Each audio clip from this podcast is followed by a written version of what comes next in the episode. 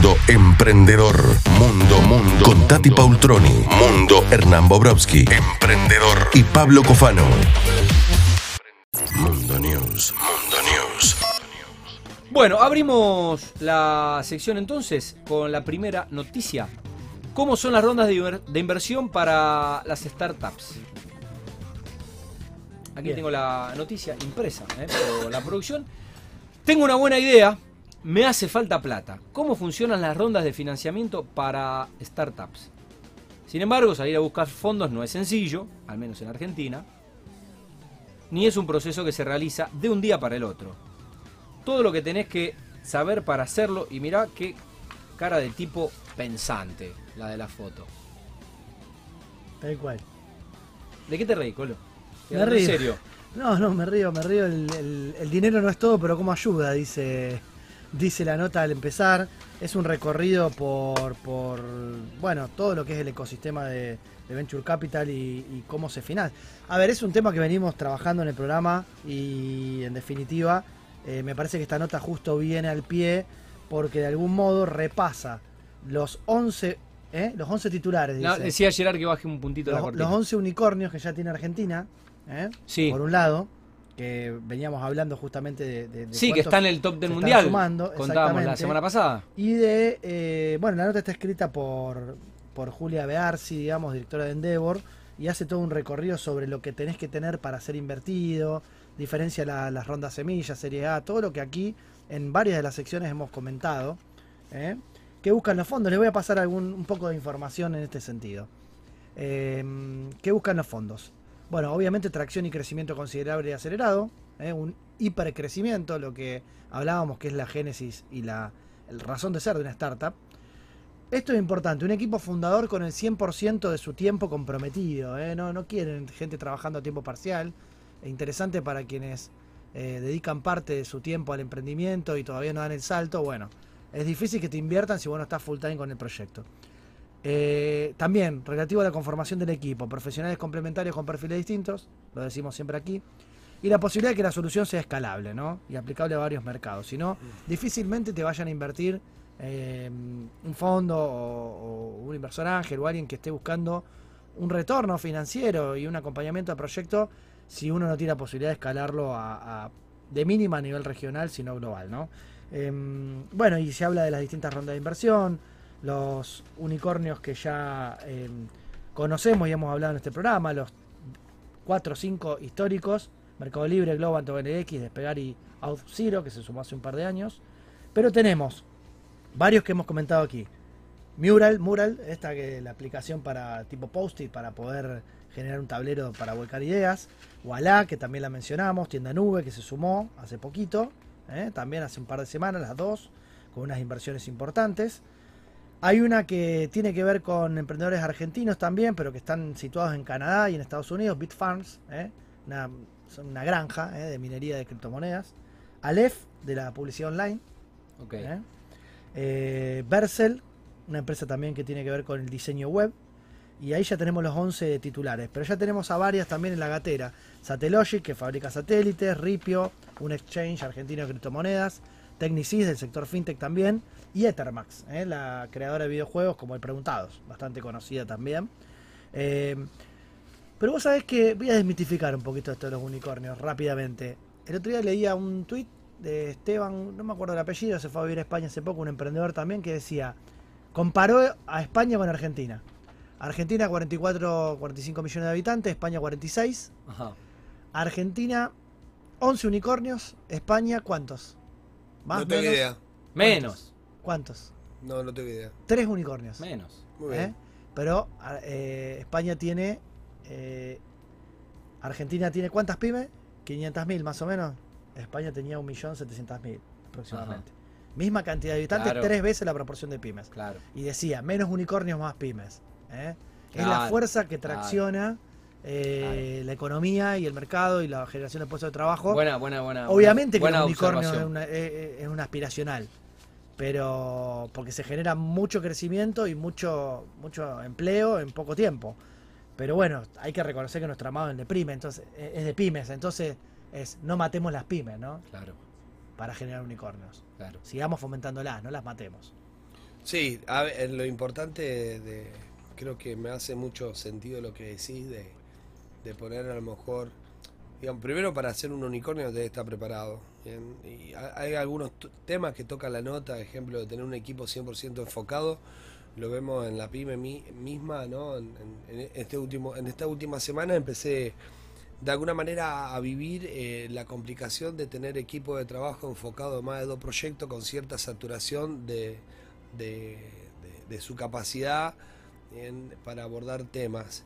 Y, y nada, ¿no? Eh, digamos, muchos de los, de los de los datos que vemos en el momento de que un fondo pueda analizar tu empresa para poder acelerarte, bien, son aplicables también a tu emprendimiento. Y, eh, lejos de fomentar el, el, el unicornio, nosotros lo que fomentamos acá directamente es el, el mundo emprendedor, ¿no? O sea que Sí, en general, no importa, ¿no? Eh, El estadio en el que uno se encuentre, esa iniciativa, ese espíritu emprendedor y la posibilidad de crecer. Bueno, seguimos. Esta te eh, encanta la que viene. Sí, me encanta. Me encanta. Creo que me voy a hacer fan de esta. Le voy a mandar un currículo. A ver si necesitan alguien que no labure. Porque una startup implementó la jornada laboral reducida. Bueno, nota de mm, el portal A24 dice, esta startup tecnológica ya implementó en la Argentina la jornada laboral reducida. No vas a creer los resultados, afirma el CEO. Se trata de Black Box Vision. Además, ya piensan aplicar salarios mixtos en pesos y dólares o criptomonedas. ¿Cómo les va con estas acciones innovadoras y qué hicieron sus colaboradores? Bueno, la verdad que es un temazo que no habíamos traído hasta aquí en el programa, en la historia del programa. No, no, no yo hemos ban- hablado yo de- los banco, ¿eh? No hemos hablado de los beneficios laborales en demasiado, No. en demasiada extensión, qué, qué significa para las compañías tecnológicas grandes como Google ofrecer beneficios, qué pasa con eh, estos entretenimientos que se dan dentro del trabajo para que uno pueda generar su espacio de ocio. Y hay un temazo que está muy en boga en estos tiempos, en todo el mundo se está discutiendo, eh, acerca de dos cuestiones. Por un lado, la posibilidad de cortar la semana y eliminar una jornada que generalmente va por el día miércoles Famoso miércoles. donde ya hay, ya hay países, como Bélgica, por ejemplo, donde vive un amigo, eh, que al mediodía se cierra todo. El miércoles en Bélgica es como un sábado acá. ¿eh? Nosotros Se labura a mediodía. Nosotros laburamos de lunes a viernes y muchos comercios y todo abren los sábados hasta el mediodía. Ok. Eh, en Bélgica eso pasa los miércoles. El- ni hablar que el sábado no se trabaja, ¿no? Sábado y domingo. El miércoles los jardines, la escuela, todo cierra al mediodía. No hay actividad comercial después del mediodía. Eh, y en Europa está pasando bastante esta tendencia. Y esta nota habla específicamente no tanto de reducir- sacar un día, que creo que en Latinoamérica sería impensado, ¿eh? Eh, sino más bien de reducir un poco la jornada. Hablar ya no de jornadas de 8 horas, 9 horas, sino de 6. ¿eh? O eventualmente, Islandia también ya tiene esta de reducido a 4 días. Acá ya se sabe, bueno, hay una opinión del ministro de Producción, de, de Culfa, que decía que, obviamente conversando con la- los sindicatos principalmente, la central de trabajadores y demás, eh, ve poco viable la posibilidad de reducir un día completo. Pero ya se está pensando, ¿eh? en la medida que uno pueda cumplir con los derechos laborales, no, yo la verdad que no veo inconveniente en que uno pueda justamente reducir un poco la carga horaria, repartirla mejor y generar una mayor Por productividad. lo contrario, creo que eh, todo lo que son los emprendimientos tecnológicos de Argentina están obligados a poner eh, ciertas condiciones laborales para intentar de contener talento, ¿no? Que una de las cosas que más está costando hoy, sobre todo en Argentina, poder contener talento en función a la oferta laboral que tenemos a nivel mundial para las personas que son destacadas en materia de producción de tecnología, producción de marketing. Entonces, eh, eh, tiempo de ocio, eh, cortar la semana, eh, siempre y cuando me cumpla con los objetivos eh, que ponemos en alguna metodología ágil, no me interesa si lo haces en la oficina o lo haces de tu casa o lo haces de la isla o lo haces de la pileta. Se trabaja por resultados. Claro. Por Y- y proyectos Y hay y que ver, resultados. hay que ver también, hay que ver también la, la- la cultura, ¿no? Acá. Pero, pero, pero escucha, el, el tema de metodología ágil, yo lo estoy viviendo, estoy viviendo el proceso de transformación, ¿no? Obviamente que estoy en un proceso, pero el tema de metodología ágil se aplica en cualquier industria.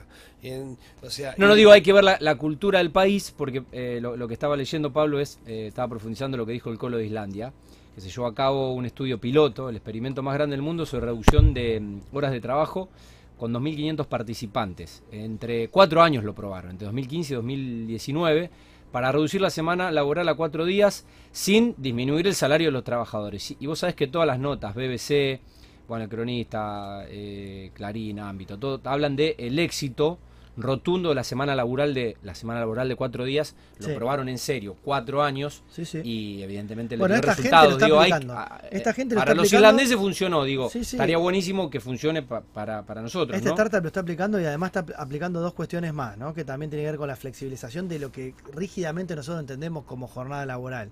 Eh, y tiene que ver con otros aspectos. Uno es la posibilidad de capacitarse dentro de esos cuatro días, ¿no? Generar también incentivos y ha, ha- ha habido tiempo.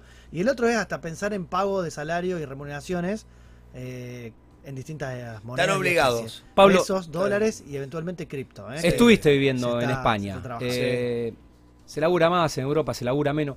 Se labura mejor. Se labura menos, pero por una cuestión cultural, ¿no? Eh, porque al laburar menos vos tenés mucha más, eh, mucho mejor calidad de vida en función a tu ingreso. Yo tengo a mi hija de, de 21 años, ella labura solamente 4 horas, estudia y sin embargo tiene su departamento, puede bancar su departamento en un lugar de Pamplona céntrico.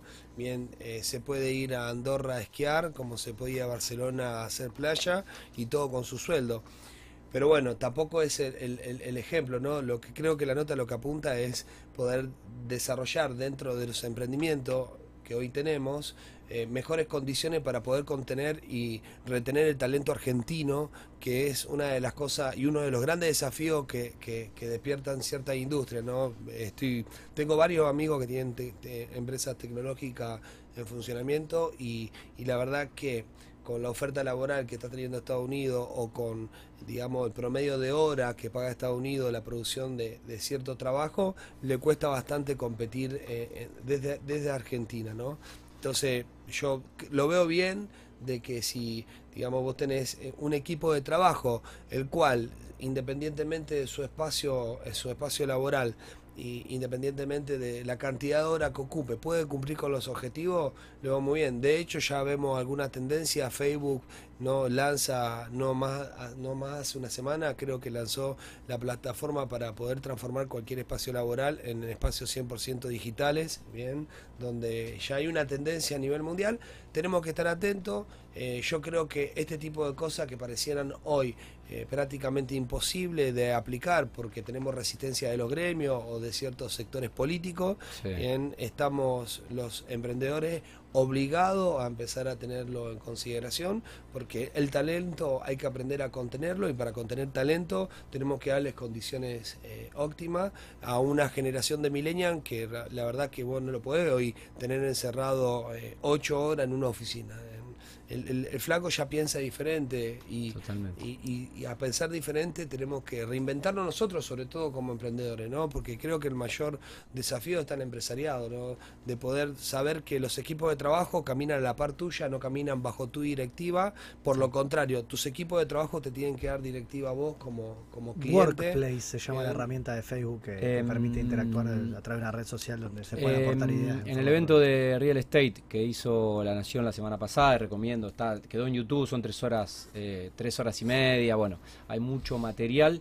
Eh, un desarrollador de- de- del Real Estate dice que, bueno, obviamente desde la pandemia, eh, las empresas deberán adaptarse a las condiciones de sus trabajadores y no al revés. Se Bueno, rompió el paradigma, eso- entre otros. Eso se empieza a notar. Nosotros, no sé si vos acordás, Hernán, el tema de, de, Virbela, que ya lo empezado hace, hace un, unos- un año, estamos ¿me entendés? viendo, eh, digamos, nosotros tenemos como, como emprendedores, tenemos un campus digital y ya empezamos a ver. Yo estoy analizando los costos de metro cuadrado que tengo por persona. Costos fijos. Bien, y, y entonces, digamos, de alguna manera ya estamos planteando. Sí, verle el beneficio del trabajo remoto, ¿no? Sí. Que tiene sus ventajas y Y- desventajas, pero que en definitiva rompe Trae- un poco los paradigmas. Traigo un ejemplo, bien, un, gran amigo, Pedro Estefano, emprendedor de- del grupo. Saludos Él trabaja de su lancha, de su casa en Fisherton, nunca cumple con un horario, eh, lo va a ver todo el día en Bermuda, en su camioneta, y sin embargo es eh, en- Muy productivo. él- muy productivo, muy productivo. Entonces,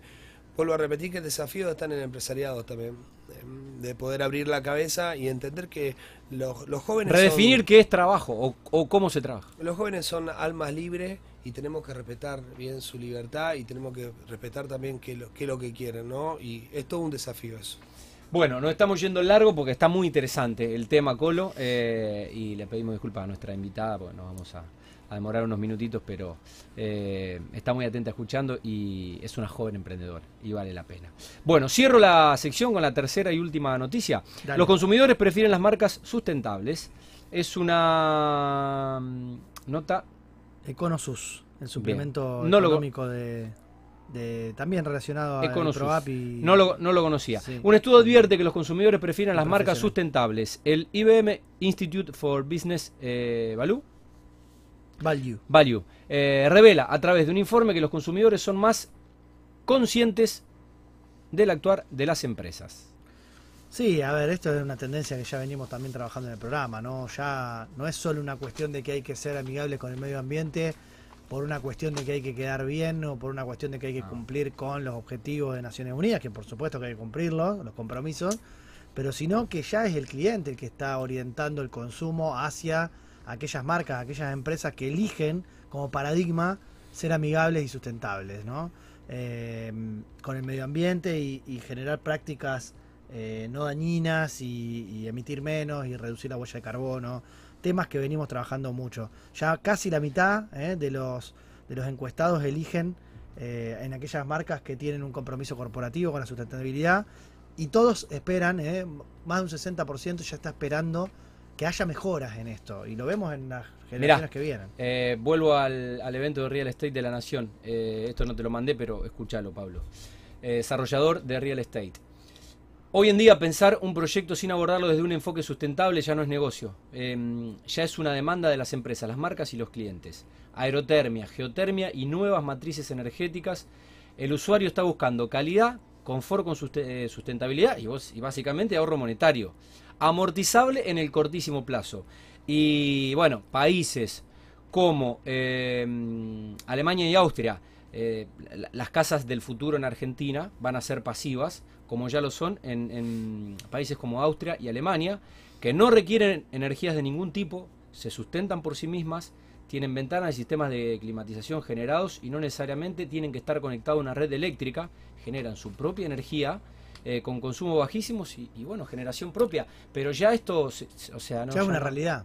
Y hay una tendencia también a nivel turístico que se está viviendo, ¿no? Lo del glamping, Sí. esto de mezclar el glamour con el camping, con domos sustentables donde vos podés recibir la energía eh, producida por, por, obviamente, a través de paneles solares y autoabastecer lo que es una instalación hotelera, digamos, de alta calidad en el medio de la naturaleza, disfrutando de los beneficios de la naturaleza, reduciendo un poco el estrés y, por supuesto, la contaminación. ¿eh? Es, Sí, es lo que se viene en todo, en todo rubro. En ¿no? todo. Ahí, en todo, en ahí todo. lo que tenemos que prestar sumamente atención, que es una de las primeras cosas a aprender cuando empezás a hacer eh, la transformación o empezás a calificar tu empresa como empresa B, es la coherencia. Bien, eh, veo mucha gente hablando de, de áreas sustentables o, ser sustentable de, alguna manera. Eh, no es una moda, esto es una verdadera transformación de las compañías eh, y las compañías y, los, los dueños de compañía y los emprendimientos y, y los líderes de los emprendimientos tienen que estar dispuestos a hacer el proceso de transformación con una declaración coherente entre lo que muestran como marca y lo que viven internamente como, como marca, ¿no? Eh, es el mayor desafío para que realmente poder generar el impacto que, que nuestra sociedad eh, necesita. Y bueno, siempre decimos lo mismo, los emprendedores y los empresarios en, el ecosistema somos simplemente, digamos, administradores de lo que la sociedad confía en nosotros y por consecuencia tenemos eh, responsabilidades y tenemos que cu- cumplir con nuestras responsabilidades y tenemos responsabilidades sociales so- sobre, el tema, ¿no? Pero coherencia sobre todo, o sea, de, sustentabilidad no se habla solamente por una placa o no se habla eh, de manera digamos superficial sino se tiene que hablar desde una coherencia con un proceso de verdadera transformación de toda pyme 2042, esto fue el es- interesantísimo Mundo News, pero tenemos actividades que difundir. Sí, en esta oportunidad y para que veamos que se viene en serio el tema del cannabis en Argentina, eh, el Estado está organizando el primer Congreso Internacional Cannabis y Desarrollo Productivo. eh, desde el propio Ministerio de Desarrollo Productivo de la Nación se está organizando esta actividad que comienza mañana, eh, martes 31 de agosto, de 11 a 15.30 horas. Se va a poder ver en el canal de YouTube del Ministerio de Desarrollo Productivo de la Nación. Y vamos a tener distintos paneles, uno sobre la visión productiva a cargo del ministro, Matías Culfas, con el cual se inaugura la actividad. Otras experiencias internacionales, eh, ver un poco lo que está sucediendo a nivel mundial. Va a haber representantes de Israel, Colombia, Uruguay y Estados Unidos. Eh. Acá hemos contado la importancia de las plantaciones de cannabis para, para la industria medicinal. Vamos a tener una nota a futuro en relación a esto. Sin duda. Eh, cannabis Desarrollo Productivo, digamos, también por miembros de, de, de- de CONICET, de Argencan, que ya hay una asociación que está trabajando en este tema. Experiencias provinciales también de San Juan, de La Rioja, eh, todo lo que se viene eh, avanzando en el tema. Cuestiones que tienen que ver con el conocimiento aplicado a la industria eh, de distintas organizaciones. Y mm, los avances legislativos también. Cómo está el panorama a nivel normativo, tanto de eh, en Cámara de Diputados como de Senadores. Van a hablar cuatro legisladores, dos y dos, que van a estar también trabajando en este, en este aspecto normativo. eh, con lo cual vemos cómo esta industria se viene de manera fuerte y hay que estar atento a lo que va a suceder eh, porque va a haber muchos emprendimientos vinculados al sector. Un tema que me apasiona, eh, el oro verde, eh, llamado a nivel mundial. Eh, Argentina tiene mucho potencial por el tipo de suelo que tenemos. En Linta ya está trabajando en localidades como en La Rioja y Pergamino. Están experimentando bien diferentes tipos de semillas. El CONICET en Tucumán bien, ya está trabajando el, el mundo científico en todo lo que es biotecnología aplicada a la semilla. Y bueno, Estados Unidos como, como gran demandante, eh, yo, ya estoy al tanto de que hay varias cartas de intención desde el gobierno de Estados Unidos hacia bien el compromiso de comprar la producción bien mínimo por tres años de todo lo que se pueda producir en el país.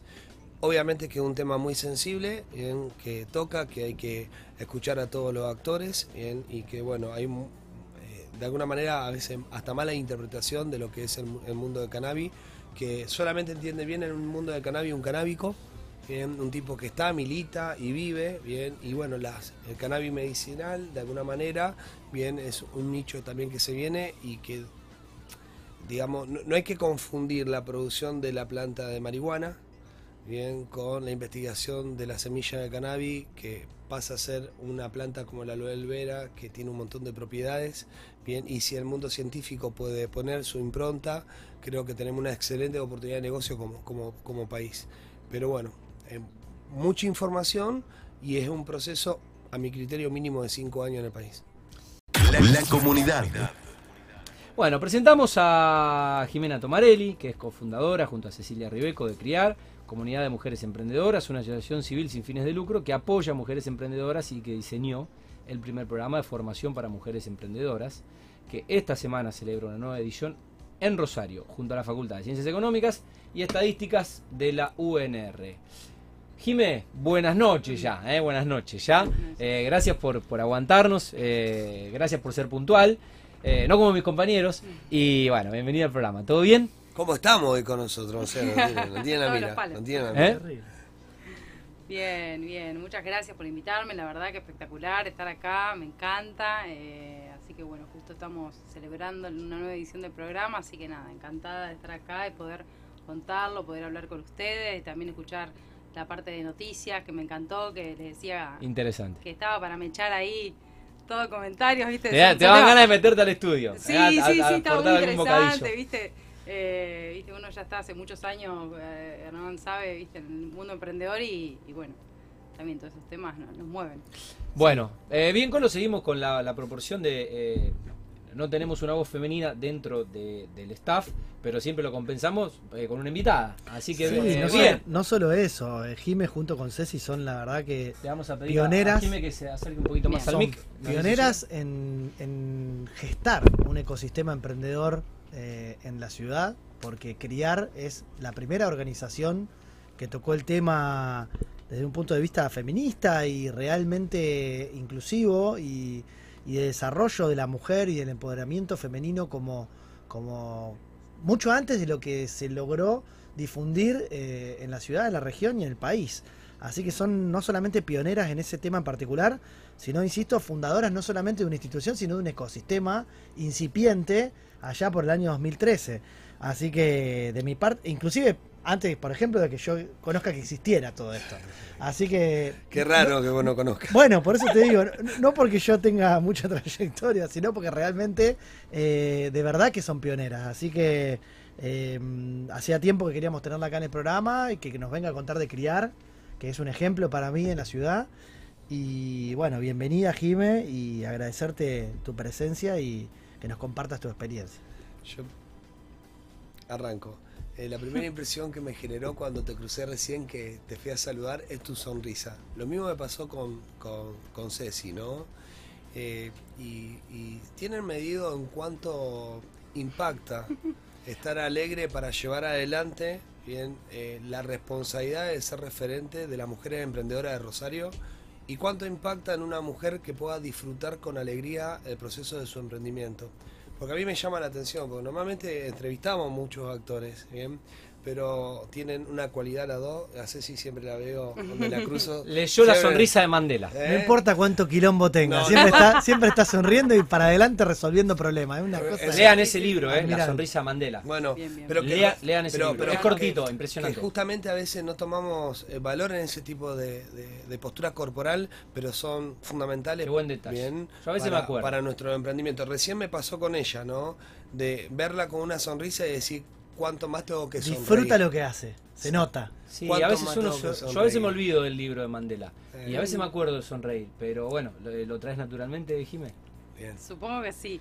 La verdad es que es, es- no, o sea, lo que sí está bueno el punto porque es como que uno tiene que estar, levantar, digamos, ya tiene que, la positividad es necesaria para emprender, porque bajones vas a tener 200.000 o sea, ya te lo digo. Yo sé que ustedes acá fomentan el emprendedorismo, pero digamos la verdad, el emprendedor la rema muchísimo, la rema muchísimo, y, y bueno, hay que estar con buena onda, ¿sí? Entonces, eh, siempre eso, eso es, importante, ¿sí? Claro, hablar- digamos que el, tomarlo- bajón el bajón se va a producir quizá por voluntad ajena. Si nosotros no tratamos de mantener una Compe- línea de flotación con nuestra propia voluntad, eh, en Argentina se va a complicar. Y también hay que tomarse con humor eh, también algunas cuestiones, sí, o sea, no te digo que te fundas, digamos, y tomártelo con humor, pero pero hay un montón de reveses que te lo tenés que tomar con humor para salir adelante y para, eh, viste, poder trabajar bien en equipo, eh, ponerle onda a trabajar altas horas y esas cuestiones que, que, bueno, siempre hay que estar positivo. Eso me parece. Jiménez, bueno. contanos primero que nada qué es criar, en qué consiste, cómo nació el proyecto, cómo ha ido evolucionando en estos años, qué dificultades han atravesado, que seguramente muchas, eh, y, y qué es esta nueva edición del programa de formación, ¿no? que fue pionero, pero que se sigue eh, después de la pandemia en esta oportunidad retomando eh, institucionalmente para, para agregar herramientas a, a las mujeres emprendedoras. Bueno, tienen tiempo porque miren que es Vamos. largo, es largo el trayecto. A partir de ahora, dos minutos. No, bueno, eh, bueno, criar, eh, yo les, les cuento la parte como anecdótica porque por ahí está bueno para, viste, como para ponerle también onda. Eh, nosotros con Ceci en su momento, eh, lo cuento siempre porque de verdad que es algo que uno después con el tiempo lo ve y, y decís, ¿qué onda eso? Eh, nosotros llegamos, empezamos con Ceci, nos, nos, nos sentábamos, eh, nosotros éramos emprendedoras, digamos, espacios donde había otros emprendedores y siempre nos encontrábamos las dos únicas flacas que estaban en el grupo. Sí, ese fue como Espalda la con primera espalda. impresión. Tipo, y siempre, che, siempre la misma. Hasta que un día dijimos, che, vamos a tomar un café. ¿Sí? Vamos a tomar un café y ver qué onda, si podemos hacer algo con el tema de las mujeres, porque no puede ser que no vengan. O que vengan y se vayan antes. Esa era como nuestra primera impresión. Totalmente inocentes de la punta del iceberg que íbamos a tocar después cuando íbamos a encarar el tema, ¿no?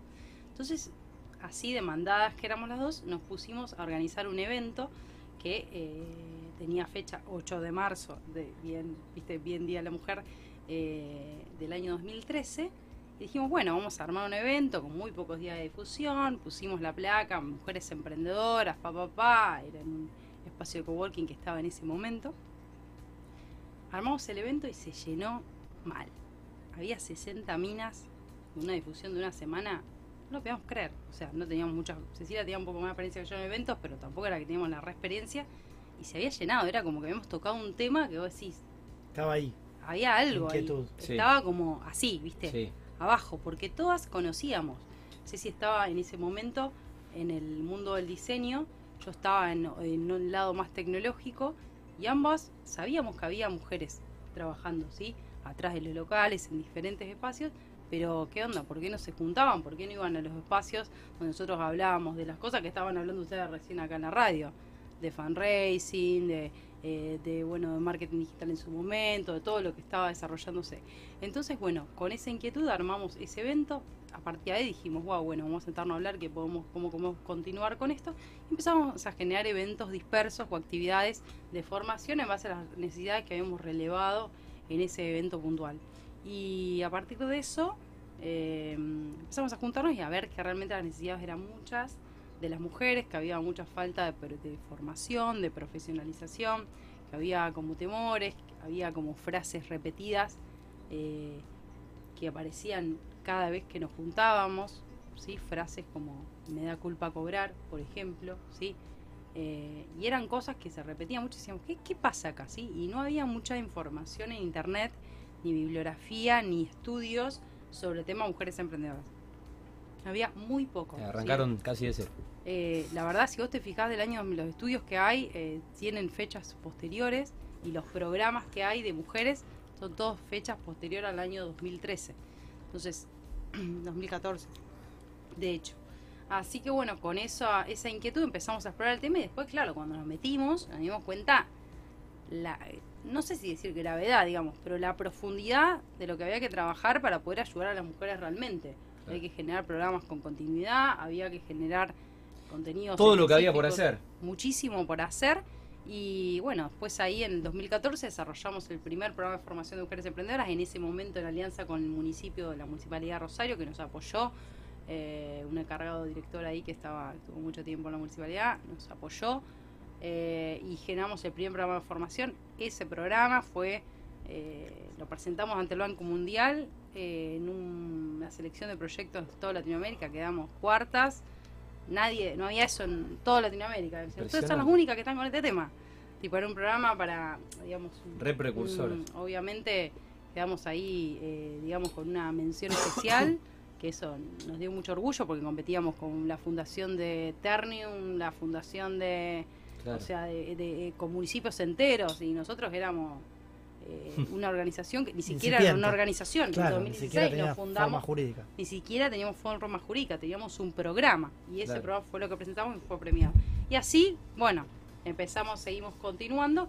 Y ahora lo que tenemos son programas eh, en relación con universidades. ¿sí? O sea, buscamos para la profesionalización de los proyectos trabajar con universidades para darle un poco la, la garantía y la bala a las chicas de que los docentes son profesionales, que no es poco en estos tiempos. El tema emprendedores, vos Hernán lo sabes bien, que hay de todo. Sí, hay de todo. Hay, demasiada información y por ahí una universidad, por supuesto, que te da un prestigio y un aval. te da un aval en cuanto Sobre todo la confianza que la gente. Que los profes tienen el aval para poder darte, eh, digamos, esos conocimientos. Formación pedagógica, ¿no? Porque si no, cualquiera está al frente de. Sí, o que son profesionales, que tienen un título. Sí, eso ya. Ya es bastante, sí, una experiencia también que transmitir, ¿no? Porque el valor en este ecosistema es más importante a veces. La, experiencia práctica que, cierta formación teórica demasiado tradicional. Tal cual, nosotros lo que hacemos es un mix en la selección de los equipos, inclusive los profes, eh, en tanto los equipos que colaboran como los profes y demás, todo que tengan eso, sí, que tengan como, como la cuestión técnica, que tengan la experiencia y que tengan Son una especie de mentores roce y roce y empatía porque eso es lo que se necesita para trabajar con mujeres que creo que es lo que lo que nosotros encontramos como diferencial y bueno, y venimos trabajando y que, que, es lo que pasa en nuestros programas, que se genera esa comunidad, que se genera una cosa, o sea, la verdad que esos programas son, digamos, es impresionante lo que pasa en esos espacios con todas las mujeres trabajando ahí, inclusive en lo virtual.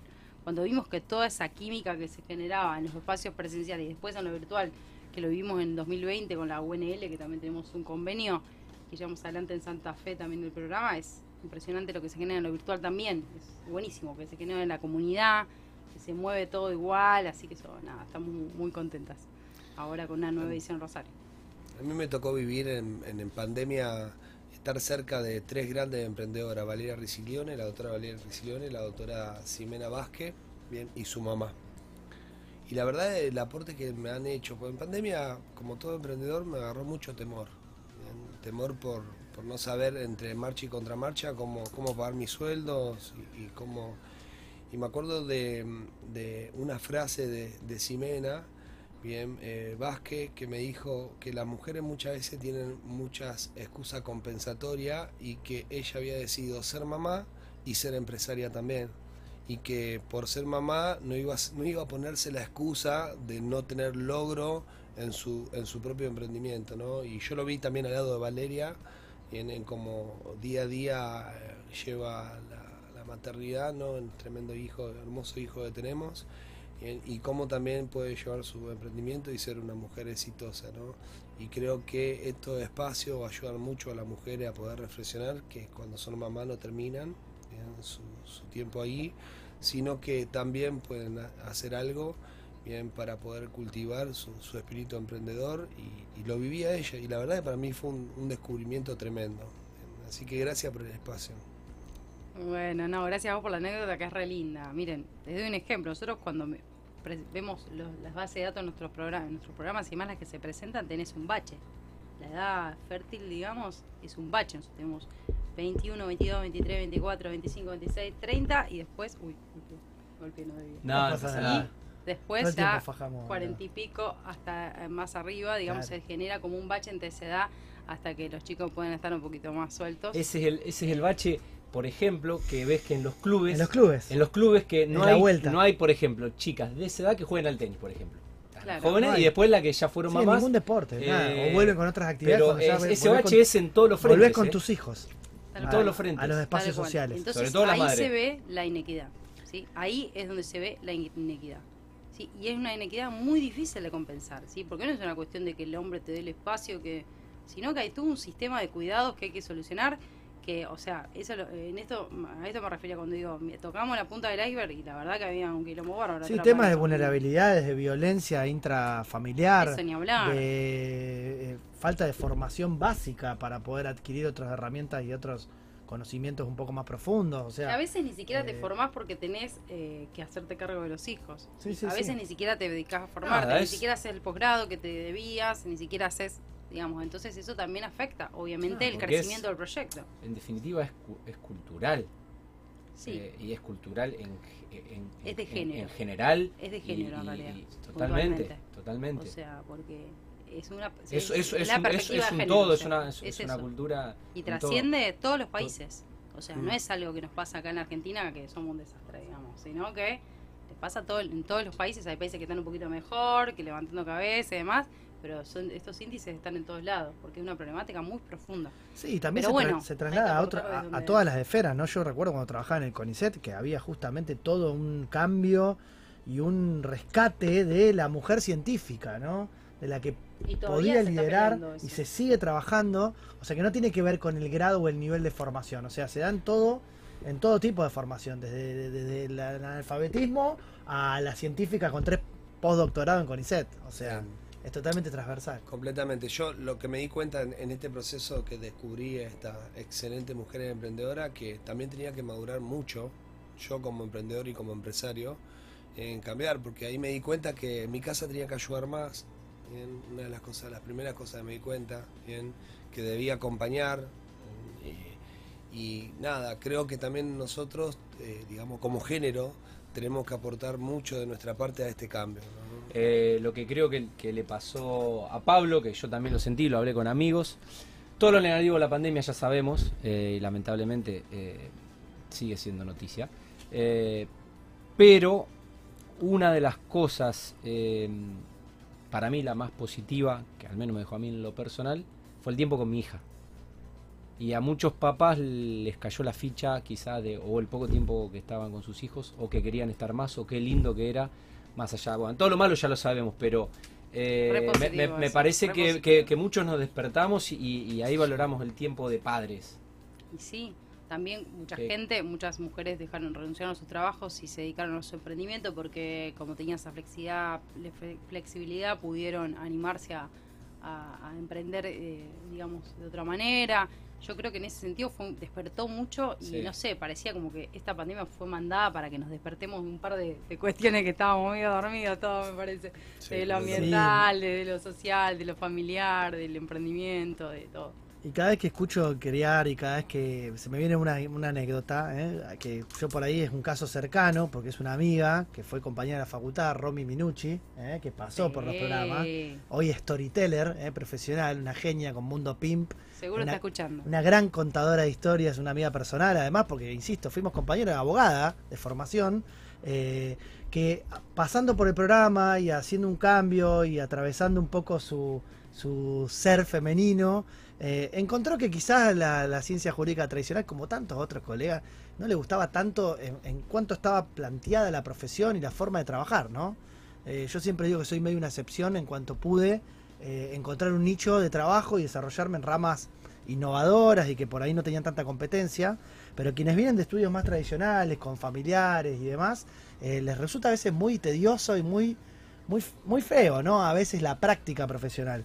Y Romina es un ejemplo de una persona que logró transformar su carrera profesional, que seguramente le sirvió de base, porque siempre lo dice ella, le sirvió de base para tener un montón de herramientas eh, profesionales vinculadas a la gestión de un negocio personal, pero que en definitiva logró hacer de nexo y ah, trabajamos juntos muchos temas, abrió su mente hacia nuevos nichos, conoció mujeres, se sintió identificada, adquirió herramientas, habilidades específicas a través de este programa de formación y hoy eh, se dedica 100% a eso. Y ya la abogacía, que era algo que hasta transversalmente lo, lo venía desarrollando en paralelo y, y se iba desligando, hoy ya no hace nada. ¿eh? Y el otro día me dijo, no quiero hacer más nada. Esto ya, ya me deriva directamente todo, eh, lo que tiene que ver obviamente con los temas de mi especialidad. Em, pero la verdad es que he podido ver su crecimiento por pasar por el programa y por poder desarrollar su pasión, ¿no? Que es la que encontró, indagó y desarrolló. Sí, lo, lo interesante que tienen este tipo de, espacios y es que si mm, no solo el curso, sino el hecho de quedarse en comunidad, sí, porque vos podés adquirir unas herramientas, puede ser que ese año vos estés listo, porque a veces vos puedes tomar un curso para ordenar tu proyecto, pero puede ser que ese año justo no sea el año, sí, o sea, porque puede ser que ese año vos justo tenés una cuestión personal o familiar, o puede ser que tu emprendimiento no esté en el momento en el que hay la demanda, o sea, vieron que hay un, tema de timing en los proyectos, ¿no? Siempre. Y, y capaz que ese momento no era como el timing para, pero bueno, tuvo las herramientas y después al, al que la, co- como la comunidad se mantuvo, ¿sí? La comunidad le permitió conectar luego con los perfiles adecuados para complementarse en los proyectos, porque otro problema que tienen las mujeres es que emprenden mucho solas, ¿sí? El tema del equipo, sí, que acá te- Sí. ustedes contaban que como en Es Deabor cierto eso, en sugería mujeres se ve mucho más esto de, de autoabastecerse todo y de no multitasking. pensarlo en equipo. Y entonces, ¿qué pasa? Cuando vos después estás en comunidad, te complementas con el equipo. Entonces, si no puedes armar equipo, por lo menos tercerizá. Bueno, marketing digital, tercerizo. Bueno, diseño, tercerizo. No me fumo todo yo sola, porque eso es lo que hace encima, empeora la situación. Porque si vos encima tenés los pibes, la casa, eh, el negocio, más encima das clase no sé dónde, que, que tal te pido favor y hace voluntariado, pa, pa, pa, pa, y encima emprendes sola. Si por lo menos tenés socios para, eh, como acá, como un equipo acá para distribuir las tareas, es otra cosa. Y eso es lo que está bueno con la comunidad de alguna manera, es como que vas complementando eso hasta que después se produzca la maduración para conformarse en sociedad, para eh, profesionalizar, para un montón de cosas en el mientras tanto, sí, a veces lleva bastante tiempo. Nosotros, yo- nosotros venimos de una industria eh, dura, como el real estate. Bueno, tengo un grupo de emprendedoras que son CREA, que Barbie y Estefano aprovecho a mandarles saludos, que son las carpinteras de la empresa. Bien, tienen un emprendimiento de carpintería y la verdad hacen un trabajo excelente. Y ahora también están eh, una chica y, que son maestra mayor de obra, están, me pidieron un espacio en un instituto de capacitación para capacitar en oficio en terminaciones y están armando toda una cuadrilla para poder emprender dentro de la compañía en todo lo que es tema de terminaciones, ¿no? Y la verdad que veo, veo súper bien, veo, veo súper bien la iniciativa, veo súper bien, ¿no? Eh, es- esta liberación y que podamos entender que la mujer pueda estar y está a la altura de las circunstancias en cualquier actividad de cualquier rubro. Sí. Me encanta, las quiero conocer. Sí, Pasame el dato, por sí. favor. Las Ahí te- quiero- ahí- ahora te la paso por Instagram. Sí, sí, las sí. chicas. Jimé, em, ¿cómo ves el tema de género en general, pero particularmente el desarrollo de la mujer? Te diría en nuestro país, como para no contextualizar, para contextualizar un poco y no irnos a, a Sí. una problemática más ajena, más global. Em, ¿Crees que a partir de este 2013, donde empezó a haber una inquietud, un interés, un reconocimiento social al- al- a ver, poner, el tema en la agenda pública, como se Sí, llama, ¿no? desafío, que, el- que el problemática. gobierno se, se ponga también a, a- a prestarle atención, que los sectores de la, de la sociedad civil lo hagan, que las empresas lo hagan, que las instituciones lo hagan, que las familias lo conversen en casa. O sea, eh, una vez que vos viste que el tema se instaló, ¿crees que estamos todavía en una curva ascendente de evolución permanente para seguir creciendo? ¿O en algún momento notás que, que hubo como un auge del tema, se empezó a apagar? O sea, ¿cómo- ¿cómo, cómo dibujarías la curva de este tema en general?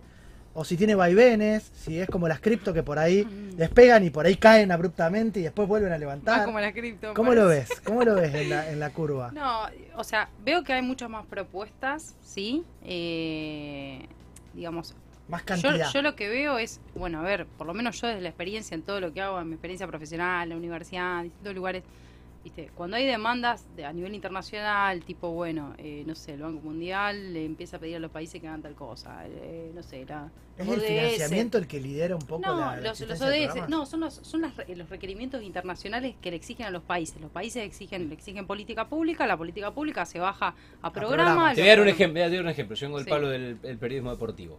Eh, se está fomentando obviamente el fútbol femenino. Exacto. Eh, la FIFA lo está Lo fomentando. reví con las Olimpiadas. Bueno, No, lo está todo. fomentando, pero porque obviamente va a ser un, un- un- un negocio mundial. Eh, ¿Qué hizo Comebol? Equipos sudamericanos quieren jugar la Copa Libertadores de América, tienen que tener equipo de fútbol femenino. Entonces, eh, Bajar de es, línea. es desde la normativa que siempre se suelen bajar Claro. los programas y.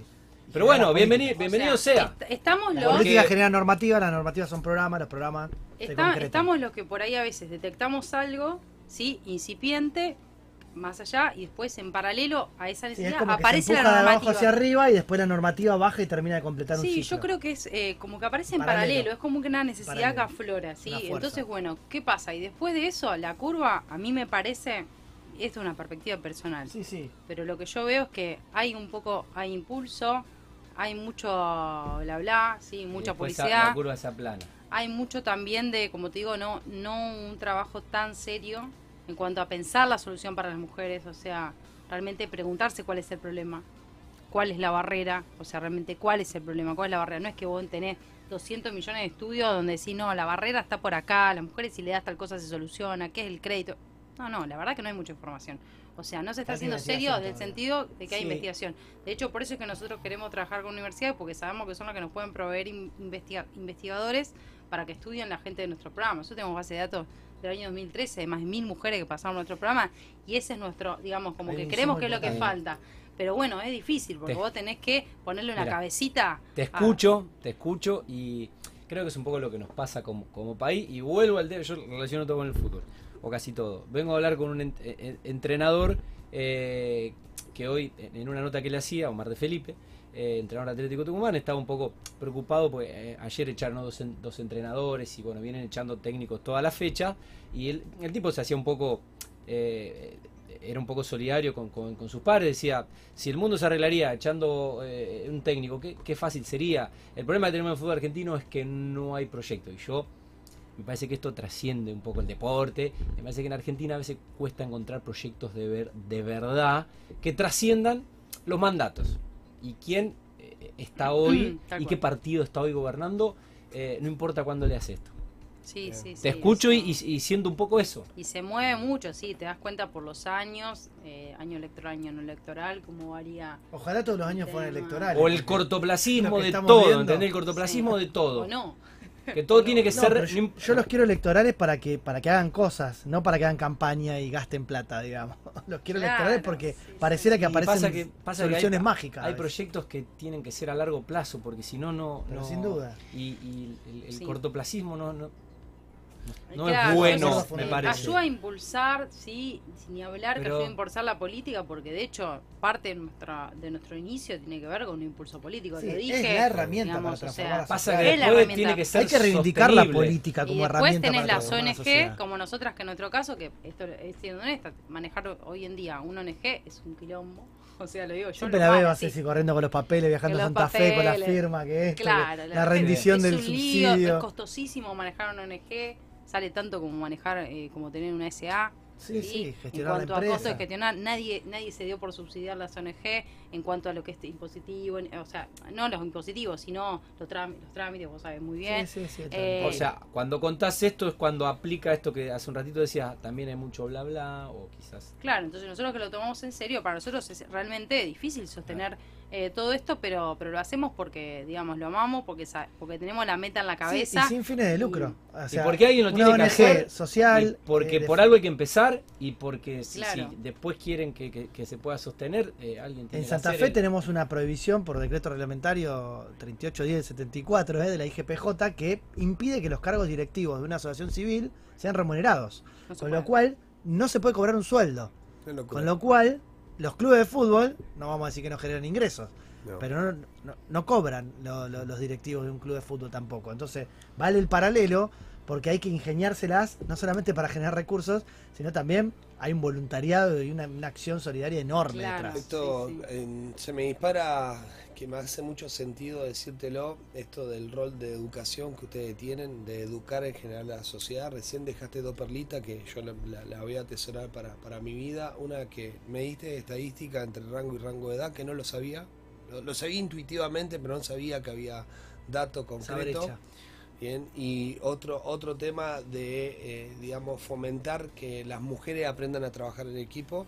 Bien, en Mal, esto me, es- me gustó mucho porque a veces, bien, eh, digamos, uno incuba o, o está en un proceso de incubación con algún, con algún emprendimiento lo está encabezando eh, alguna chica y, y esto también me parece sumamente importante. Me parece importante que sigan trabajando en educar bien, y, y- estar constantemente dando datos porque también podemos ayudar todos bien, en esto. ¿no? Tal cual, sí, también está bueno estos espacios que nos den para poder contar estos datos y esta realidad que, venimos llevando, pero no como algo malo, sino como algo eh, para potenciar, ¿viste? Todo para impulsar, todo para tratar de entender, va, por lo menos yo soy, un- eh, soy una mina bastante nerd, no sé si uno lo sabe, pero soy una mina que me gusta, los da- me gusta mirar los datos y ver, decir, bueno, va por acá, veo este problema, detecto, cómo podemos eh, eh, ir, digamos, o sea, tratar de entender esa, eso que está pasando cuando vos ves que hay algo, hay algo, hay algo, pero tenés que tratar después de ver por dónde va. Eh, como digo, tanto en los emprendimientos masculinos como femeninos, la generación de equipo te soluciona un montón de cosas. O sea, hemos visto chicas que decían, capaz que estaban tres años, no, estoy por lanzar la campaña, siempre con Ceci contamos ese ejemplo. Estoy por lanzar la campaña del, el, ¿cómo es? El- la ropa y no sé qué, que todavía estoy buscando los detalles de la puntilla, le, le da que- vuelta, la vuelta, que la etiqueta, que esto, que lo... Yo, che. ¿y vos cuándo vas a lanzar? ¿Cuándo vas a lanzar? El programa está bueno porque vos te ves toda la semana, che, y avanzaste con eso, avanzaste con eso, ¿viste? Mm. La comunidad del grupo también, che, ¿y cuándo te vas a ir de tu laburo? ¿Cuándo te vas a ir? Bueno, todas esas cositas. Y mm, después empuja porque te, tenés un otro, que aunque no sea tu socio, es un otro. Pero después hay, hay minas que vos decís, estaban dos, tres años eh, dando vueltas con algo y de golpe, fu, fu, fu, empezó a crecer. ¿Qué pasó? No, me asocié. O sea, claro, esa es la solución, digamos, muchas veces. Y nosotros siempre tratamos de fomentarlo en las charlas, en las actividades que hacemos, pero en general, para cualquier emprendedor, es recomendable asociarse, tener equipo, armar equipo, es fundamental y por eso en los últimos programas de incubación no es solo ya la plata. O sea, es, mira, si no tienes un socio no entras. Bueno, de, de hecho, los de, se mm, están pidiendo en los biotecnología, programas. ¿viste? sí, sí. de biotecnología, los No, de- no, hoy se está pidiendo en todos los programas y en todo lo que tiene que ver con algún Como tipo de financiamiento del Estado no como entras. requisito no entrar solo, ¿eh? tenés que tener un equipo. Y recién hablábamos en la nota de Mundo News que los fondos de capital de riesgo y demás no se fijan en emprendedores que no trabajen en equipo, que el equipo sea interdisciplinario y que no se dediquen full time al proyecto. O sea, estamos hablando de, de, de una dedicación eh, total a, a- a eso, porque si no es, es imposible llevar adelante algo exitoso. Imposible. ¿Eh? Por lo menos que- te piden que uno de los socios se dedique full time. por lo menos, por lo menos uno, cosas el, el que lidera. Y tampoco es imprescindible dejar todo lo que uno está haciendo para emprender y saltar al vacío, esto lo hemos hablado. Pero hay toda una transición, un acompañamiento donde este tipo de programas y una comunidad te empuja a poder lograrlo de manera más fácil, a conocer gente, a conocer socios. Sí. El networking te permite conocer potenciales socias o socios y, y después vamos a agregar un poquito de valor, o sea, formalicen esas relaciones también, ¿eh? porque después cuando vienen los problemas y no está el contrato ahí, aunque sea un contrato transitorio entre los fundadores, donde queden claros los roles, la dedicación, qué va a hacer cada uno, quién toma las decisiones Protocolo societario. estratégicas. Un protocolo ¿eh? societario A así Sí, mínimamente, bien claro. en forma previa, porque bueno, nada, Sí, Es ponerse colorado todo de el entrada, tiempo ¿no? veo tener tener estas conversaciones incómodas para tener relaciones sanas, ¿no? Sí. Muy bueno. Eh, son Comenzar con semáforo en rojo. Que son antes Buena frase, Colo, buena frase. Que son necesarias. Buena frase, se repetida porque... mucho. En realidad es repetida al porque- revés. Porque hay que Hoy- hoy tuitearla. hoy hay que cumple- tuitearla. No, hoy cumplimos seis meses al aire Es al y el revés. Colo acaba de pegar una frase. No, no, es al revés, digamos. La, No, yo pues la veo todo el tiempo en frasero Instagram y- y es. Me gustan las frases y me parece que vale la pena destacar. Para tener relaciones sanas hay que tener conversaciones incómodas. Eh, está muy buena y... La tomamos. Y quería, quería compartirla. Frase recomendada de la semana. La placa, hagan la placa ya. Sí, ya. No, la placa va a ser Exacto. una frase tuya. Y eh, recién decías, sos- soy, eh, soy muy nerd. Eh, bueno, veamos el costado positivo de, de- de esas gafas. Eh, recomendanos un libro, un ensayo, eh, algo que no necesariamente tenga que ser temático del mundo emprendedor, algo que quieras compartir, que te haya marcado como la frase del colo A ver. y que creas que puede ser una buena influencia para alguien que tiene un ratito como para... Del mundo emprendedor en De general. lo que vos del quieras. tema De lo que te guste. De lo que mujeres. vos quieras, novela de lo que vos quieras. No te, no te queremos, la vida, no te queremos condicionar. El laburo Pero de bueno, otra yo, perspectiva. mirá, sin querer, a- eh, hablé de la sonrisa de Mandela que tiene que ver con el carisma eh, de un líder eh, y lo que hizo a través de, bueno, su sonrisa y su, y su cabeza política, ¿no? Eh, pero bueno, y la verdad que me sorprendió ese libro. Eh, es más una biografía. Bueno, eh, me sorprendió en el sentido de que quizás yo pensaba que otros libros me iban a, a- a- a influenciar más. Y la verdad que el libro me, sor- me sor- me sorprendió. Eh, por ahí te sorprendió algún libro que te lo encontraste, te lo prestaron. lo No, encont- no- no es el primer presidente que gana unas elecciones por la sonrisa. Bien, Obama igual, en las mediciones, bien, de Bueno. Obama gana sus elecciones por una sonrisa. No vamos a hablar de política, pero es el, el- el libro que, que, que regalaba Macri a, el libro que le regalaba Macri a la gente. Y así lo recibiste vos. No, no, no, no, yo, yo ya lo había leído. Ya lo había leído porque mm, está escrito por John Carlin, que es un periodista mm, eh, que fue eh, corresponsal eh, durante el apartheid en Sudáfrica. Después escribió El Factor Humano, que es cómo Mandela utiliza el Mundial de Rugby para... mm, eh, la Hay una peli. Eso. Invictus. Yo me vi la peli. Invictus, bueno, la peli está hecha con el libro co- como, como Mandela usó el Mundial de Rugby para eh, que el pueblo sudafricano, los afrikaners, con, con- con la, la- la población eh, afro, eh, bueno, fueran a la cancha juntos y se festejaran, ¿no? Un triunfo, un triunfo deportivo. John Carlins, el periodista, bueno, eh, pero no, yo ya, ya lo había leído, ya lo había leído. Pero bueno, eh, se ve que hay que sonreír. De todo, de todo. Bueno, miren, a ver, libros. Uno, tengo ¿eh? Diferentes, Uno. Ah, que diga varios y después se quede con uno. Voy a Ah, ir bueno. con uno que para mí, igualmente, esto es como medio disruptivo el libro que voy a tirar. Yo pero ya lo mando a- al chat de Mundo Emprendedor. Eh, no, para mujeres, a mí hay libros que, digamos, a ver, la, la mujer tiene que romper con un par de cosas, unas cuantas cosas para poder, un, unos cuantos cascarones para poder realmente emprender eh, con propósito, para poder emprender con éxito. Y, y un libro que toca la fibra interna, pero es, es eh, polémico, ¿sí? Es Mujeres que corren con, que corren con lobos. O sea, ese, ese libro es, la autora, bueno, tiene un nombre medio difícil, Bueno, pero yo es un libro muy zarpado, muy Se volado, llama, pero mm, eh, de la abuela, ¿sí? Eh, es como Clarisa- una Biblia. Clarisa Picola. Clarisa Pincola este es. Estes. Muy bien. Es- Clarisa es con doble libro- S. Es un libro que Pincola sí, con es K. un clásico, sí, que te que te, te vuela la peluca como mujer, es eh, bastante como alternativo. Eh, y es un libro que para mí es como una Biblia, tipo, estás en una situación complicada, lo abrís y tipo, te Te aparece. da algo. Y mira, En 1989, la verdad que y mira, a Mercado Libre lo, pu- lo pueden conseguir las chicas por eh, 400 pesos. al Qué 92% de los usuarios de Google le gustó Bueno, el libro. Obviamente usado, ¿eh? 400 pesos. Ah, usado. Eh, Ah, sí, sí. bueno, no, está Sí, cinco bueno. mil- cinco mil y pico. Bueno, dos pero ¿por qué te lo vas a comprar nuevo? Se Seguramente, por seguramente ya 400 debe estar en algún PDF con audiolibro Acá está, gratis. acá está. Sí, pero es muy grande. Es, de- es depende qué edición. qué edición. 426 páginas, un mega pesa. Ok. Claro, depende qué edición. Hay Lo uno que tocás y está lo podés descargar. ¿eh? 6.280 pesos. Pero bueno, esa es una edición espectacular. Fíjate si no está en audiolibro, compañero. Bueno, pará, dame tiempo. Eh, no sé, no, no existían los audiolibros en ese momento. Bueno, también yo escucho mucho audiolibros. Bueno, esta es la esta es la tapa del libro, ¿eh? Sí. Que nos recomienda Tiene diferentes ediciones, sí, porque es viejo. Sí, pero bueno. Eh, fue pero re- sí, bueno, también eh, todo, después para en, en audiolibro, no sé si ustedes escuchan. pero Pablo, Es. Mucho. Pablo, yo eh, estoy mucho con- estoy escuchando muchos podcasts, podcasts. muchos podcasts eh, gratuitos. Eh, Pablo eh, está suscrito a 12 minutos, ¿es? No, libro, eh, Flash libro. Ah, Hay uno que se llama eh, Ego is the Enemy, que ese también está bueno, da un enfoque para Eh, todo emprendedor. eso es audiolibro. Audiolibro. Ah, Eh, no, perdón, es, es libro, pero también está en audiolibro. Ego is the Enemy, Oh, ok. Sí. ese también. Eh, qué sé yo, son libros que por ahí me, me gustaron también. Viste, hay charlas de YouTube, digamos. Uno se va enriqueciendo de todo. eh, y Totalmente. ese, ese me gusta porque, bueno, sí, eh, para el emprendedor el ego es una de las principales trabas y barreras. Para mí, para, Para todo la el persona el en general, ¿no? Para la persona en general, pero el emprendedor más porque tiene que cargar mucho a la persona en el emprendimiento. sí. Sí, sí, se enamora del proyecto y no, no admite crítica. Por supuesto no está crece. traducido el libro que nos recomienda Jime, que es este. Ryan Holiday, sí. Ahí está. Pero bueno, vamos a recomendar el otro. Ahí te lo vamos a Pasalo leer. también al grupo. Sí, obviamente. Gracias. Bueno, Bueno, eh, mm, algo más, chicos.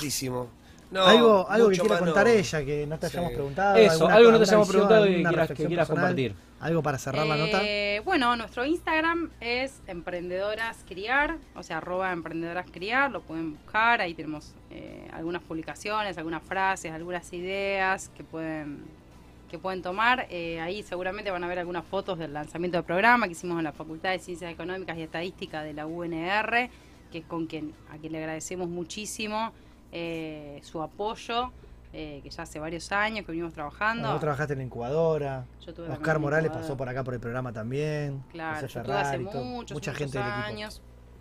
Eh, pero bueno, con la Cristian facultad Berma, siempre... también otro amigo, a quien le mandamos un abrazo. También, Cristian, o sea, desde, desde hace mucho tiempo yo estoy vinculada a esa, a esa facultad, así que eh, nada, eh, en eso muy agradecido con ellos y también agradecer a la comisión directiva de CRIAR, que, que bueno, que también siempre la estamos Nombralas, nombralas, porque siempre las vemos a Ceci y a vos como las caras visibles, pero son un montón. Somos- en la comisión directiva, mira, está María Ribeco, que es colega tuya, Exacto. también le decimos feliz día. de Ceci, Está Eliana. D'Alessio, que acaba de ser mamá, así que tiene un bebito hermoso de tres semanas, creo, máximo. Eh, Josefina Romito, que vive en Colón, Buenos Aires actualmente. Eh, Cecilia y yo. Bueno, esa digamos, la comisión equipazo, ¿eh? actual. Eh, algunas estamos en recambio de autoridad, digamos, y todo el tema. Soltar. Así que También sí, hay que sí, soltar. sí, soltar, soltar. ¿Hay elecciones? Eh, ¿Tienen elecciones usted también? No, no tenemos lección. No, Lista Ah. única, va lista única. Ojalá aparezca lista única. sumando. Ojalá aparezca nueva voluntaria. para- Sí, sí, la verdad que sí. Y después voluntarios, va a haber ahora el programa de formación, eh, este año tiene eh, coordinación general, que la llevo yo, eh, asistente de coordinación, Laura, eh, que va a colaborar, eh, un coordinador de tutores, un chico que estuvo como tutor del programa 2019, una experiencia espectacular, contentísimo, mucho vínculo con las mujeres y demás, y ahora lo, lo invitamos a ser coordinador, que es de parte de la UNR, de 5 a 8 coordinadores tutores y 10 docentes. O sea, es un equipo de fútbol. ¿Y ¿no? los temas? Equipazo. Rápidamente. Desarrollo de perfil emprendedora, modelo de negocios, propuesta de valor, eh, em, costos, eh, práctica de costos, precios, aspectos legales, aspectos impositivos, storytelling, eh, oratoria, comunicación eh, y después ya el cierre y pitch. ¿Y cómo ah, se y escribe? marketing digital que lo doy yo. Claro. claro yo doy el modelo de negocios. Bien, muy humilde, se puso última. Contanos cómo se Marketing digital. y bueno, ya lanzan ahora. Ya está, o sea, la Ya está, inscripción ya, ya cerró. está cerrado. Ya está cerrada, Pero lanzan ahora el 2, el jueves. El jueves será la primera clase, que es virtual, eh, así que bueno, yo... Es un mix, va a haber algo presencial también. Sí, capaz algún tallercito presencial, si todo se puede y demás. La facultad está con ganas bueno. de hacer algo, así que solamente tenemos algo presencial, algún taller. Y tal vez hagamos algún taller abierto, así como que puedan, todas las que se anotaron y no entraron, porque tuvimos 100 inscriptas y solo 35 Claro. pueden entrar al programa. O sea, así que tuvimos que cortar ahí Y sí. bastante. Eh, Está bueno eso, pero bueno, Sí. abiertas. así que vamos Me a acabo de anotar un dentro- curso de- del sindicato de prensa de Rosario y también se corta en 35, es por sorteo. Eh, Claro, pasa que esas sí. organizaciones, viste, es como que decimos, en- bueno, más- hacemos más un gran esfuerzo tiempos. para hacerlo, no, no podemos, viste, hacer tantas ediciones, eso pero cuesta bueno, un poco. se Pero entiende bueno, también que no, no, no, todos pueden tomar Pero todos los años siempre igual nosotros vamos teniendo en cuenta la que Claro. se, se postula un año va el otro y demás, así que también le damos otras herramientas, así que bueno, eso, eso es lo que hay. Bueno, Jimena, eh, gracias por, por venir, gracias por tu tiempo, por la charla, gracias por recomendarnos ese libro y mm, felicitaciones. Eh, Bueno, obviamente estamos a, a disposición. Eh, está buenísimo enriquecer el contenido de, de este programa con mujeres como vos. Y bueno, un beso para, para todas las chicas. ¿eh? Bueno, muchas gracias. Eh, y bueno, les dejo el desafío después de, al final del programa, que alguna emprendedora pueda venir acá. Sí, ya han venido un Así siguen con el cupo. Mirá, llevamos No, 24. una, una de nuestro programa. Hoy es el programa número, por supuesto, hoy, hoy llevamos 24 programas, eh, 12 notas a emprendedores, muchas de ellas mujeres, eh, 12 notas a gente de la comunidad, del ecosistema emprendedor, que mejor, que, qué mejor representante hoy aquí del ecosistema y de, y de generar comunidad. No hemos repetido obviamente ningún invitado y son todos de la ciudad de Rosario y su región, o sea, Mira, Ceci, que Ceci todavía nos Viveco falta fue un nuestra montón. primera invitada, ¿Eh? vino Marina Baima, eh, Ah. vino Candebianchi, Majo Soler, eh, Oh. vino Romina eh, Gleria, tuvo Majo Soler, Marina Caleya, Marina Caleya, Todas, todas, sí, eh, sí. todas. Julia Marzuk, Gaby Venecia, estoy viendo el Instagram. Que está, Sí, sí, sí, eh, sí. Vino Petra Albano, vinieron Mili las chicas, eh, vino Mili de Milesi, Rosario Diseña, y o sea, acá está. gente creadora de y muchas grosas. emprendedoras. Ahí van a seguir viniendo. Son ¿eh? mayoría, son mayoría. Como podrán ver en el feed de, de Mundo Emprendedor, son mayoría las chicas. Sí, compensa, compensa. Sí, obvio, obvio. Pero Bueno, porque, obvio. pero no por una cuestión de que tenga que ser, ¿eh? Siempre hablamos de lo mismo, ¿eh? y le digo, ahora le digo en el auricular, sino porque realmente son mujeres valiosas, no porque haya que cumplir con un cupo femenino. No. Y eh, nosotros creemos que el No tenemos espacio ese es compromiso. importante para, para difundir a Y emprendedores, de ya que en la semana muchos empresarios o empresarias de, de la ciudad nos preguntan por los emprendedores que vienen al programa para poder a lo mejor contactarse, comunicarse. Hay, hay gente que necesita, siempre digo lo mismo, ¿no? El mundo hay mucha liquidez, faltan personas con la tenacidad suficiente bien para poder llevar adelante un emprendimiento y el programa sirve mucho para eso, para poder identificar personas, mujeres y hombres emprendedores, bien que tengan estén a la altura de las circunstancias en su emprendimiento para poder captar la liquidez que realmente el mercado está muy líquido. Sí, sobre mundo todo la generosidad, la generosidad también de, de- de trabajar para, para otros y para el bien común y de tener e- ese, ese Mira, Tati. solidario. En el mundo de los negocios, la generosidad, bien, está aparte, bien. O No, no, pero me me- me refería- número, dinero y Me rentabilidad. refería a lo que bien. hacen desde criar. Lo que Ah, hacen ok, de, ok, desde criar. el rol, el rol de, mm, de- no, no el rol comercial o, o de- Ok. o del emprendimiento. No, no, el negocio es el negocio. Pero el, el tiempo que uno le regala, le entrega y le dispensa Sí, a colegas y a pares, Sí. eh, Se- que se el mundo ve- emprendedor se- tiene esa cultura. Se le siente a ella esa energía concretamente, ya entre Gisesi, ¿no? Esa sonrisa que no nos vamos a olvidar. Hoy, hoy nos, nos enseñaste con tu sonrisa. Bueno, gracias chicos. Bueno, eh, Jimena Tomarelli, eh, eh, cofundadora junto a Cecilia Ribeco de Criar, Comunidad de Mujeres eh, Emprendedoras. Una precursora eh, de la ciudad que mm, tuvimos la posibilidad de, de tenerla. Estamos con el diccionario emprendedor eh, y ahora sí, eh, te tiro un beso. Dale. Kiss, con K. Y doble S. Concepto Kiss en español, traducido como... No le tiré beso a Pablo, ¿eh? Manténlo simple, estúpido, según Wikipedia. El principio Kiss, del inglés Keep It Simple, Stupid, manténlo sencillo, estúpido, es un acrónimo usado como principio de diseño. El principio KISS establece que la mayoría de sistemas funcionan mejor si se mantienen simples que si se hacen complejos. Por ello, la simplicidad debe ser mantenida como un objetivo clave del diseño y cualquier complejidad accidental debe ser evitada. Este principio se registra por primera vez en la Marina de los Estados Unidos en 1960 y se le atribuye principalmente a Kelly Johnson. Así bueno, el. Colo va a profundizar esto de KISS, Sí, K el y latina concepto- SS. El concepto KISS de Keep It Simple Stupid eh, fue tomado por una de las aceleradoras del Silicon Valley, 500 Startup, se llama, eh, 500 Startup, cuya página es 500.co.co. Eh, Recuerdan que la semana pasada y la anterior veníamos hablando de los instrumentos legales y los vehículos de inversión. Hablamos primero de la nota convertible como instrumento de deuda. Después hablamos del SAFE, ¿eh? el Simple Agreement for Future Equity, que fue creado por primera vez con la misma lógica que este instrumento por una aceleradora de Silicon Valley llamada Y Combinator.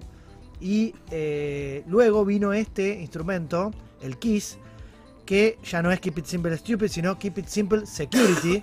No nos olvidemos que las securities son las securitizaciones, ¿no? Son los instrumentos financieros que pueden adoptar diversas formas legales y vehículos, pero que en definitiva sirven para canalizar una inversión. El Keep It Simple Security, eh, o KISS, generado por Startup 500, em, que se suma a la nota convertible de AlSafe, genera un nuevo documento para simplificar también el proceso legal de inversión, es decir, la financiación a startups en estadios tempranos. ¿Cuál es la diferencia con el SAFE? Bueno, principalmente que en realidad el KISS es una mezcla de SAFE y de nota convertible. Eh, la nota convertible era un instrumento de deuda que tenía una fecha de vencimiento y una obligación de ser repagado eh, al finalizar el vencimiento y que podía también ser convertido eventualmente en acciones y que tenía también una tasa de interés. Bueno, en realidad el KISS se puede parecer más a un SAFE en su versión equity o se puede parecer más a una nota convertible en su versión debt, es decir, deuda. Eh, con lo cual, dependiendo de qué tipo eh, de instrumento elijamos, lo que vamos a tener en cuenta a la hora de fijar un KISS es que, en definitiva, vamos a estar hablando de un instrumento estándar que va a negociar pocos aspectos. Siempre habíamos hablado el otro día de que no es necesario en esta instancia hacer una valoración total de la compañía, sino fijar un cap, es decir, un techo de evaluación sobre el cual esas ese instrumento financiero se va a convertir eventualmente en acciones, eh, considerando esa evaluación cuando se genere un evento de liquidez. Manténlo simple. Exactamente, mantenerlo simple. El que es muy similar eh, en lo que respecta al SAFE en su versión equity, eh, emitiendo y colocando a favor del inversor, de, manera condicional obviamente, un número X de acciones a futuro, considerando esta, esta evaluación techo o piso de la compañía. Y esto se va a dar cuando se dé un equity financing, es decir, un evento de financiamiento posterior, generalmente superior, es una ronda que supere el millón de dólares. ¿eh? A veces que se dé lo que se llama una corporate transaction, esto es eh, un cambio del paquete de control, ¿eh? de la situación de control, es decir, más del 51%. Si viene un inversor que toma más del 51% de las acciones de la compañía, eso va a arrastrar también a los inversores que hayan financiado estadios inferiores. También suelen tener lo que se llama la cláusula de nación más favorecida, la Most Favored Nation, la MFN, eh, que se da siempre en este tipo de acuerdos, donde si a alguien eh, se le promete mejores condiciones en una inversión posterior, van a tener que ser mantenidas esas condiciones para el inversor que apoyó en estadios tempranos. Obviamente que también se liquida la situación cuando la, sociedad de alguna manera eh, entra en estado de falencia o de liquidación y no se puede llegar a eso eh, y ahí no nos olvidemos que la deuda es repagada con prioridad, en el caso de una nota convertible, en el SAFE la inversión se pierde y aquí en el KISS, en su versión de, deuda sobre todo, va a poder ser repagado también porque tiene una maturity date, es decir, una fecha de vencimiento que permite obtener un recupero de esa inversión. Y esa maturity date generalmente se fija en un plazo de 18 meses.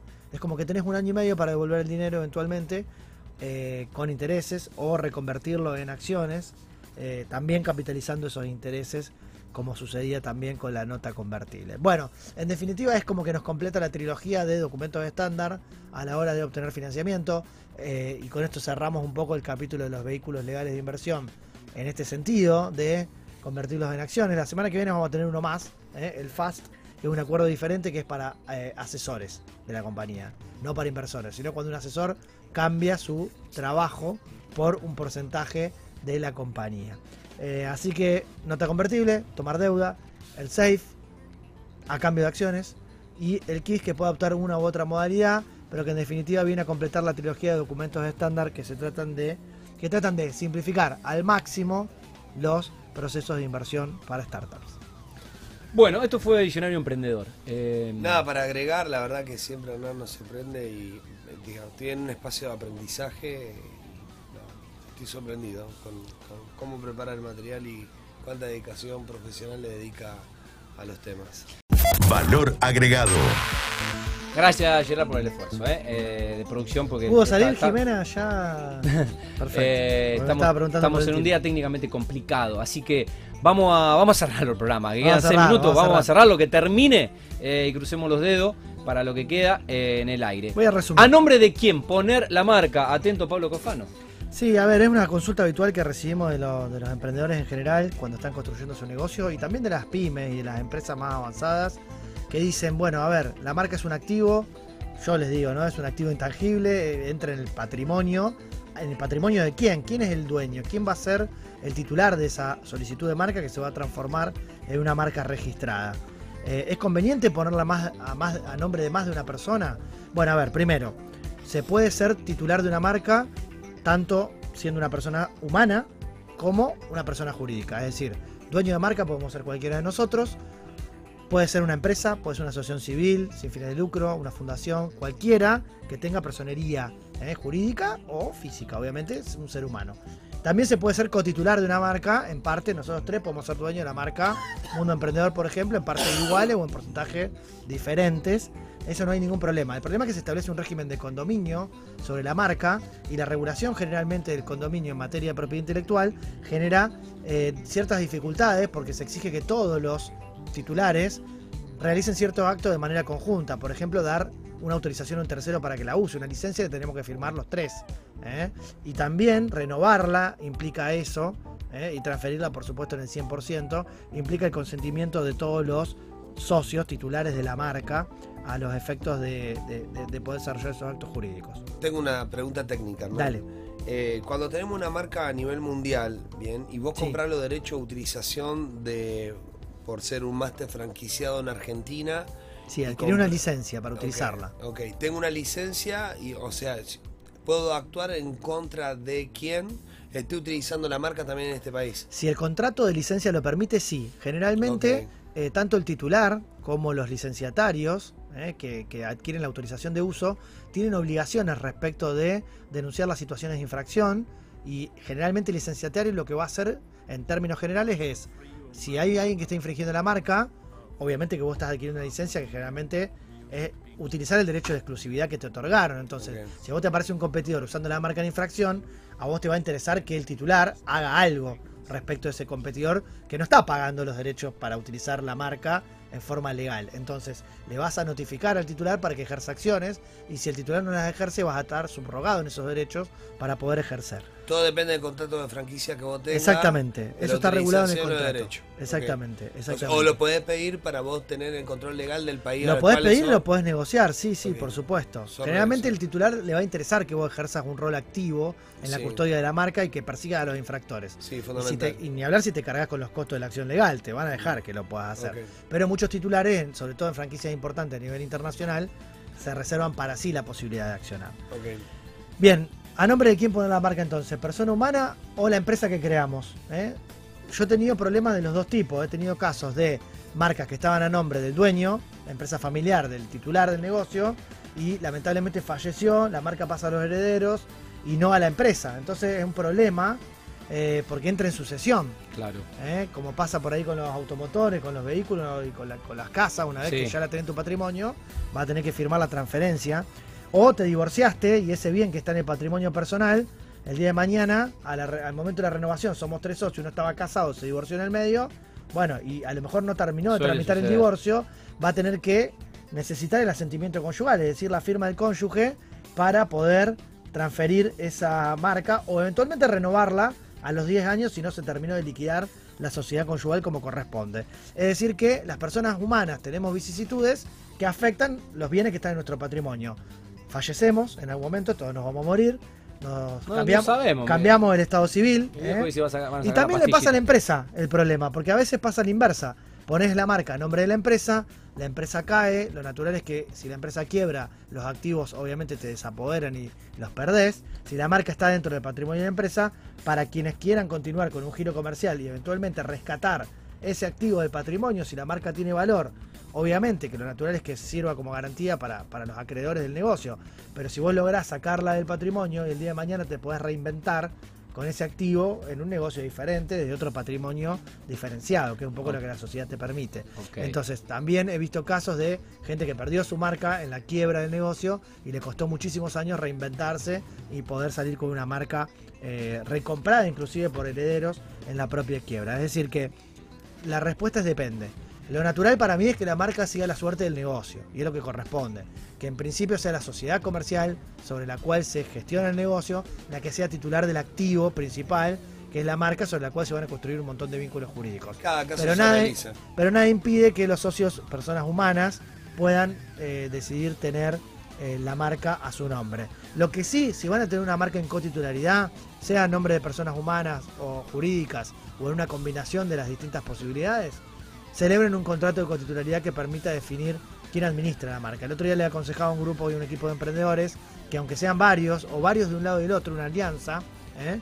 de un lado teníamos personas jurídicas, del otro lado teníamos personas humanas, pero dos grupos bien diferenciados que tenían la mitad cada uno, que puedan celebrar un contrato entre sí para definir que lo que pasa de una mitad o lo que pasa de la otra se unifique en uno de los socios y no haya tanta gente como dueña de la marca para no agregar riesgo innecesario a esta situación que de por sí es compleja cuando más de una persona es cotitular de la marca.